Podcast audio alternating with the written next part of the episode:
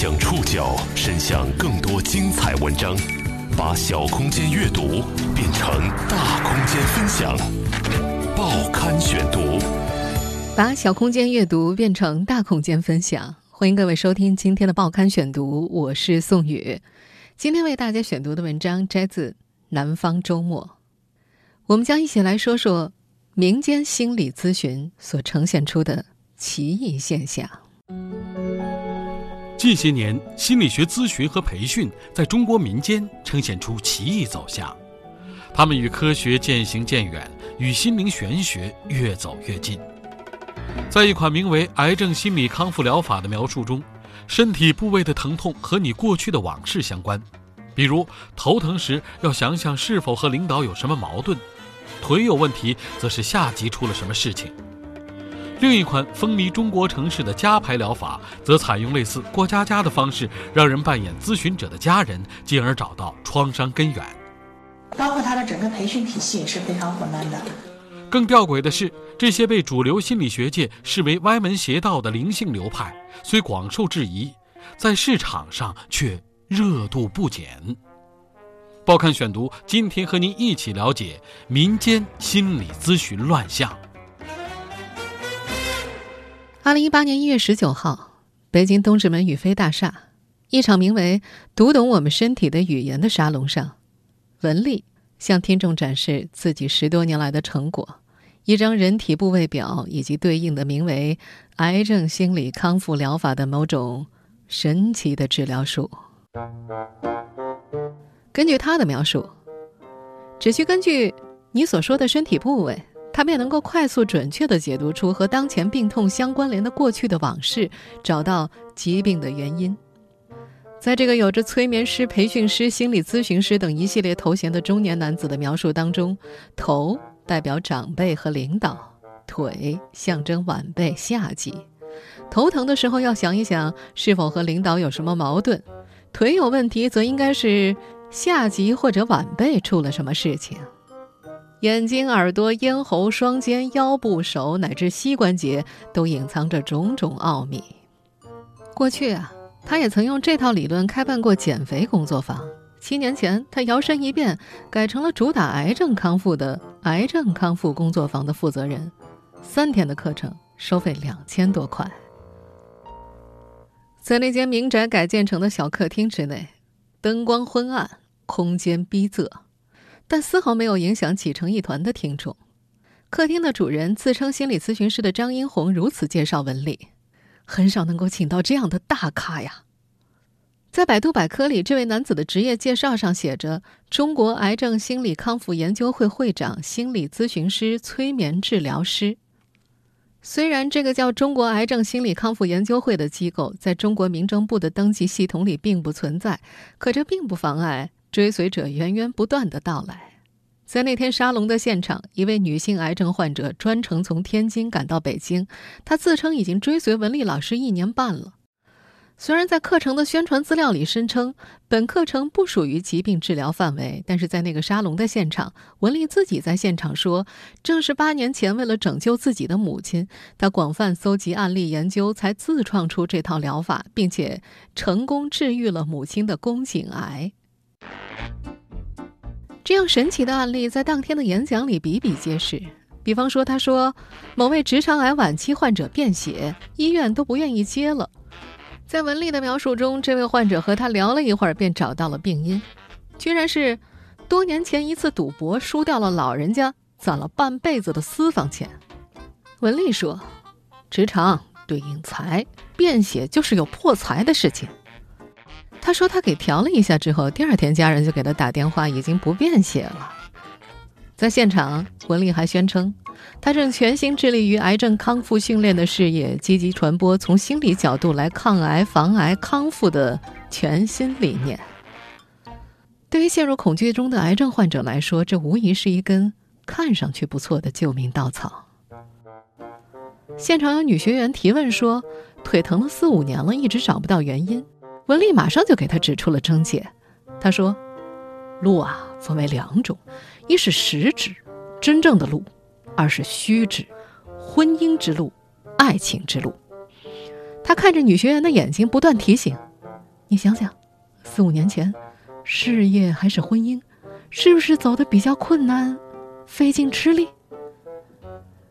女学员摸着自己的膝盖想了一会儿，突然恍然大悟，不住的点头。沙龙一结束，学员就把文丽围在了中间，还有人不停的感叹来晚了。一位天津区的癌症患者更是激动不已，诚挚邀请文丽老师到天津来。另一位妻子则激动地拍着丈夫的肩膀说：“我老公要学这个，我坚决支持啊！”在豆瓣网上的北京同城活动中，类似的沙龙每周都在举行，所有的沙龙都打着免费的招牌。当然，要想参加之后的工作坊，那就要付出一点点金钱的代价了。市面上一次为期三天的工作坊一般在三千块左右，而针对心理咨询师的导师工作坊则要近七千。如果说老师稍微有些名气，价格还能再翻上几番。除了这听起来玄之又玄的癌症心理康复疗法，发源自德国的加排疗法也在中国不少城市中颇为流行。作为时下最热门的灵性治愈手段，他们用类似过家家的方式，让人或物件来扮演咨询者的家人。他们坚信这种方式可以找到咨询者内心创伤的根源。报刊选读继续播出民间心理咨询乱象。九年前参加了一位所谓加牌大师郑立峰的工作坊之后，退休的潘月健就觉得自己瞬间打通了经络，此后就一直专注加牌。这位阿姨说，之前她和母亲有些心结，结果被郑大师一句话就点醒了。回家之后，马上就和母亲拥抱在了一起，内心充盈，整个人的性格都变了。她宣称。自己累计跟随国内外加牌导师学习了近八百个小时，在二零一三年开始自立门户，创办工作室，对外营业。作为时下最热门的灵性治愈手段，这种全称叫做“家庭系统排列”的心理疗法，在中国的城市里颇为流行。其创始人德国伯特海灵格近乎偏执地相信，人在潜意识中通过一种形变共鸣场。和家族先人的命运相连，只要将这种联系找出来，心理治疗就会产生效果。按照这套疗法的原理，他们用类似过家家的方式找人或物件来扮演事主的家人。所有的扮演者都要放空自己，来感受自己与所扮演人物之间的连接，呈现出扮演角色的感受，从而帮助加牌师寻找到事主内心创伤的根源。北京丰台，一个冬日下午两点，一场神秘的家庭排列即将开始。现场来了十位女性，有满头白发的老妪，也有仍在读书的心理学学生。工作室的主人潘月健打断热闹的聊天，拉上窗帘遮住阳光，这场加排就这么开始了。加排疗法在一开始先要选出一些人作为代表。扮演事主家庭中的各种角色，潘月健示意事主周倩玉挑选三个人代表他自己、他的姐姐以及他的恐惧。在为此次活动支付了两千八百块之后，周倩玉走到台前，大方的讲述起自己的经历。这个二十五岁的年轻女子说：“我对我姐姐老是特别恐惧，家里对姐姐比较偏心，总是用很难听的话讽刺我。”给我造成了很大的阴影，现在脑子里总觉得我比她差，没人喜欢我。他还特别提示，我们是双胞胎，他就大我一分钟。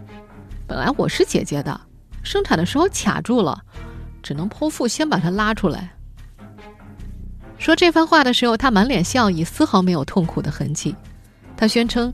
之前花了好几万去寻求心理治疗，但是聊天根本就解决不了自己的问题，一定得靠灵性的东西。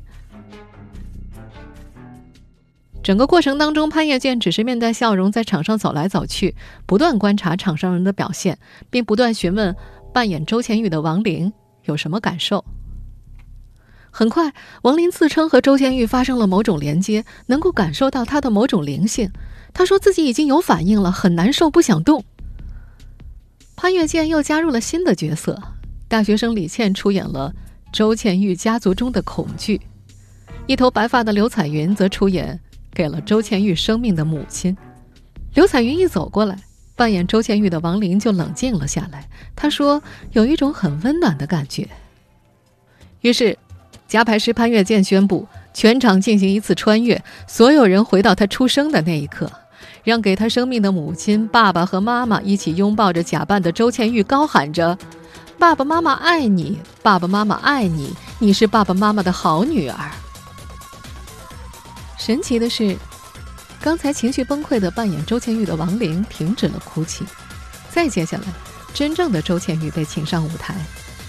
一旁的潘建岳问他：“温暖不温暖啊？”这个二十五岁的女孩紧紧抱住了父母的扮演者，回答了一句：“嗯，温暖。”演出圆满结束，潘建岳宣布治疗结束，他已经治愈了周倩玉。事后的交流当中，他很是骄傲：“我从大街上随便拉个人就能来当代表，但有些加牌师就未必敢了。”他所说的代表，也就是扮演者。吊诡的是。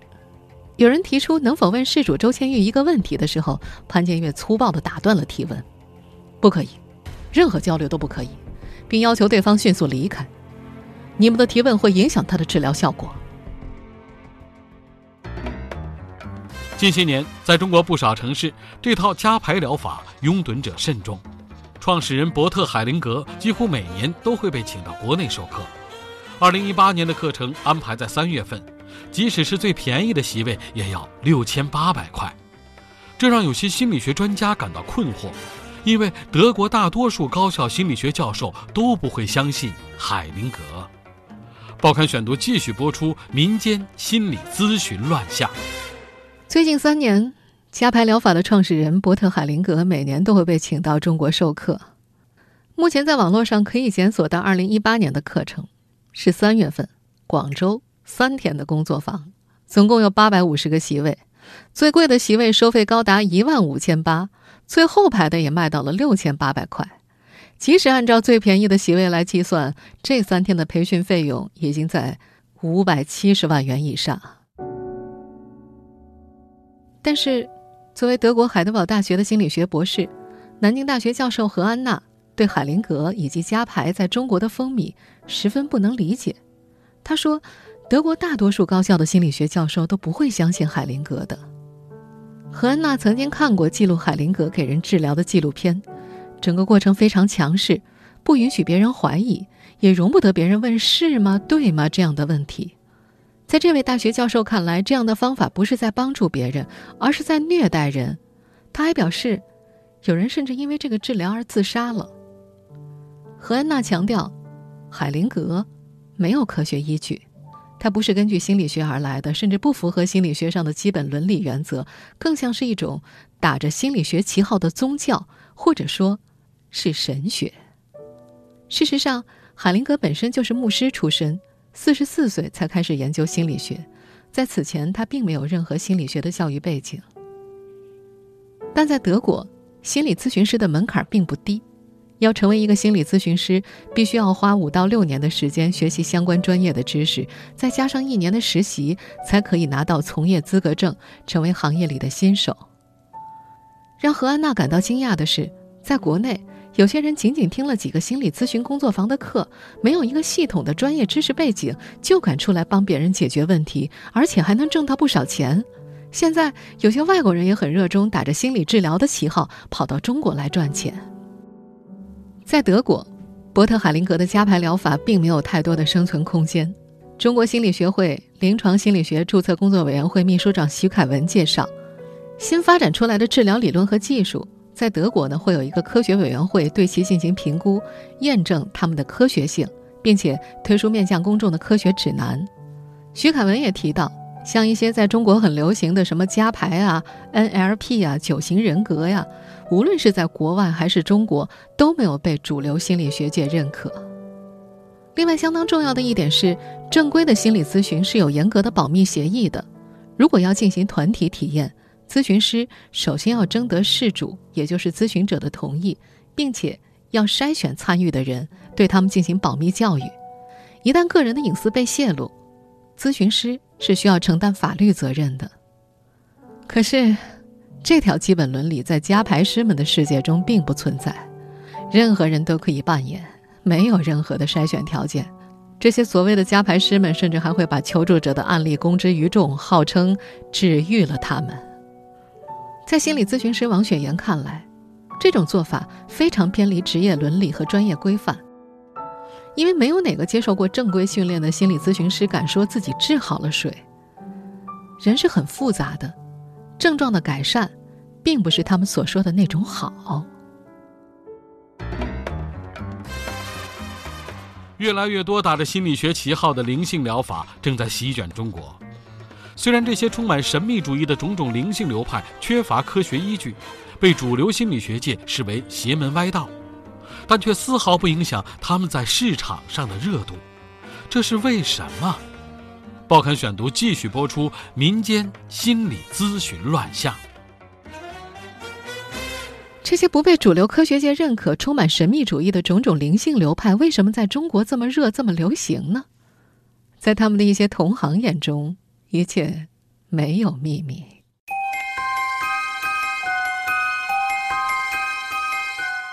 算命师徐亮说：“很多来算命的人都是要解决心理问题。”在他眼中，这隐藏着另一套江湖手段的逻辑。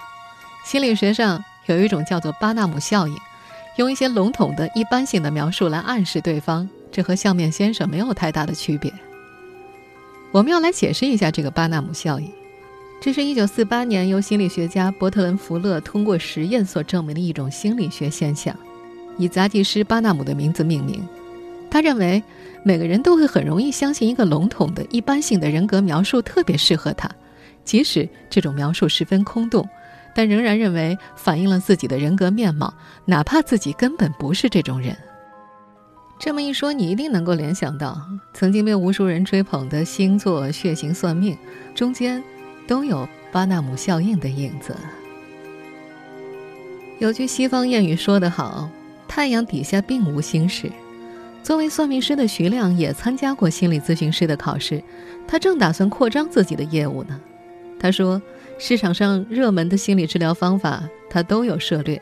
越学习越觉得不少东西都是似曾相识的，这有点像民国评书家连阔如所写的《江湖丛谈》里所提到的那些民国时期的江湖骗术，现在还在用。”对这些五花八门培训受追捧的程度，中国心理学会临床心理学注册工作委员会秘书长徐凯文感到担心：培训是不是骗钱还是小事儿？关键可能会有伤害啊！包括他的整个培训体系也是非常混乱的。我们现在听到的这段录音出自2014年本地一家媒体对于心理培训市场的暗访。心理咨询师每天面对的来访者带着大量的负面情绪，各种极端的案例，他处理不好别人，他会害了别人，同时他自己的心灵内在也会受到伤害。在过去的十五年里，心理咨询曾经一度和美容美发、厨艺、开挖掘机一样，被视为一种劳动技能。心理咨询资格考试是国家劳动和社会保障部中国就业指导中心认证的一项劳动技能资格考试。我们在前面提到的那位2013年自立门户的加牌师潘月建，十年前就已经通过这项考试了，获得了进入心理咨询行业的敲门砖。根据他的描述，光有证还不行啊，还要参加培训。这些年他参加培训至少得花了二十多万。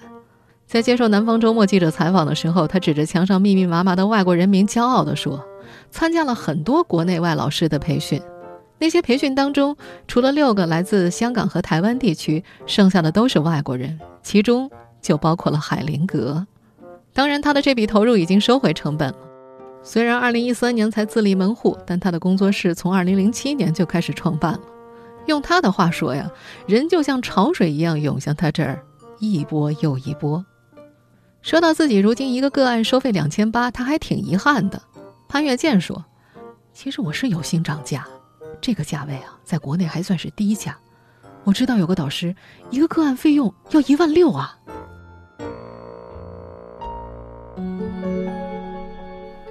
严肃的心理学知识几乎没有什么传播度，而打着心理学旗号的伪科学却总能击中受众的敏感点。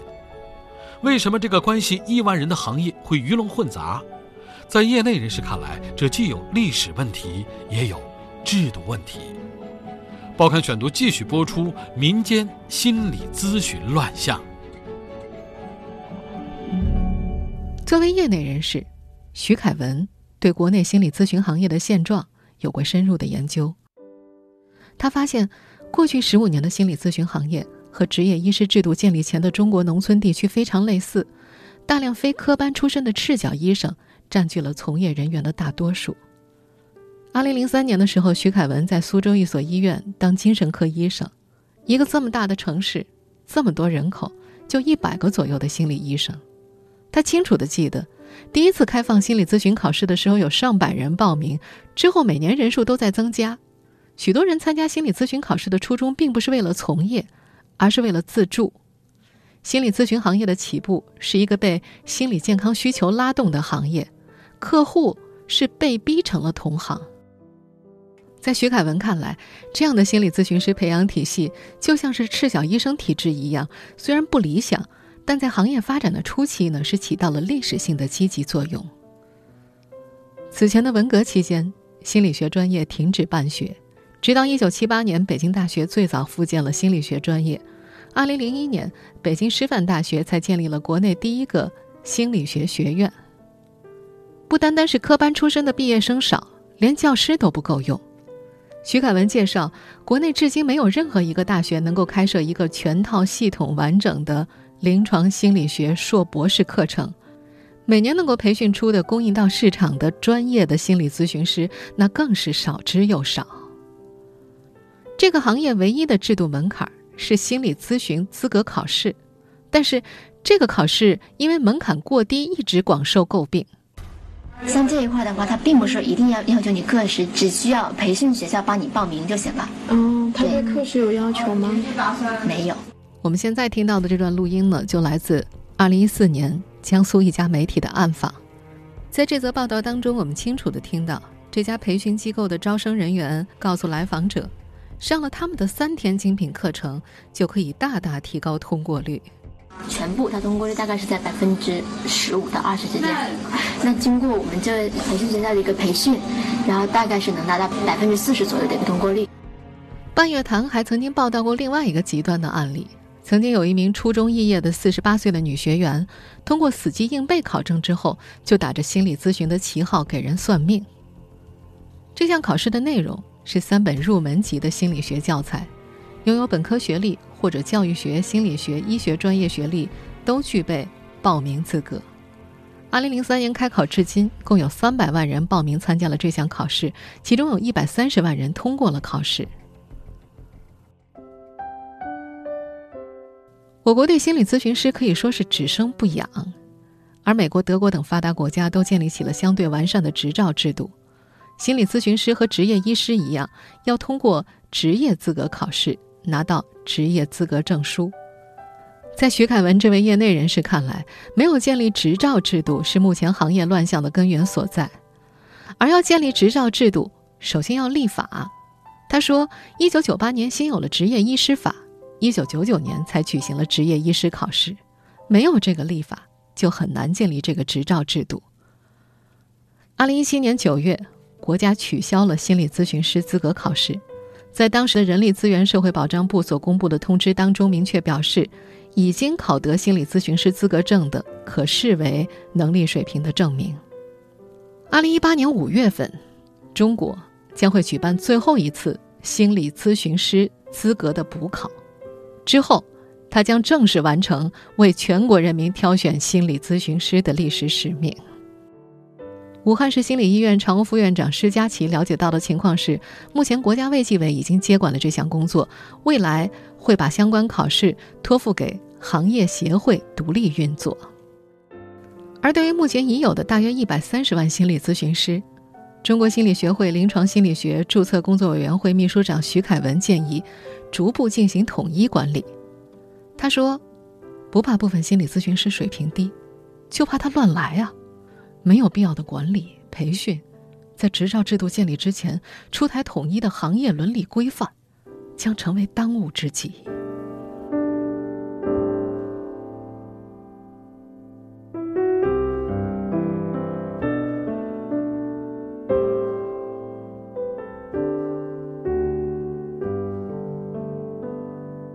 听众朋友以上您收听的是报刊选读民间心理咨询乱象。我是宋宇，感谢各位的收听。今天节目内容摘自《南方周末》，收听节目复播，您可以关注《报刊选读》的公众微信号“宋宇的报刊选读”，或者登录在南京网易云音乐。我们下期节目时间再见。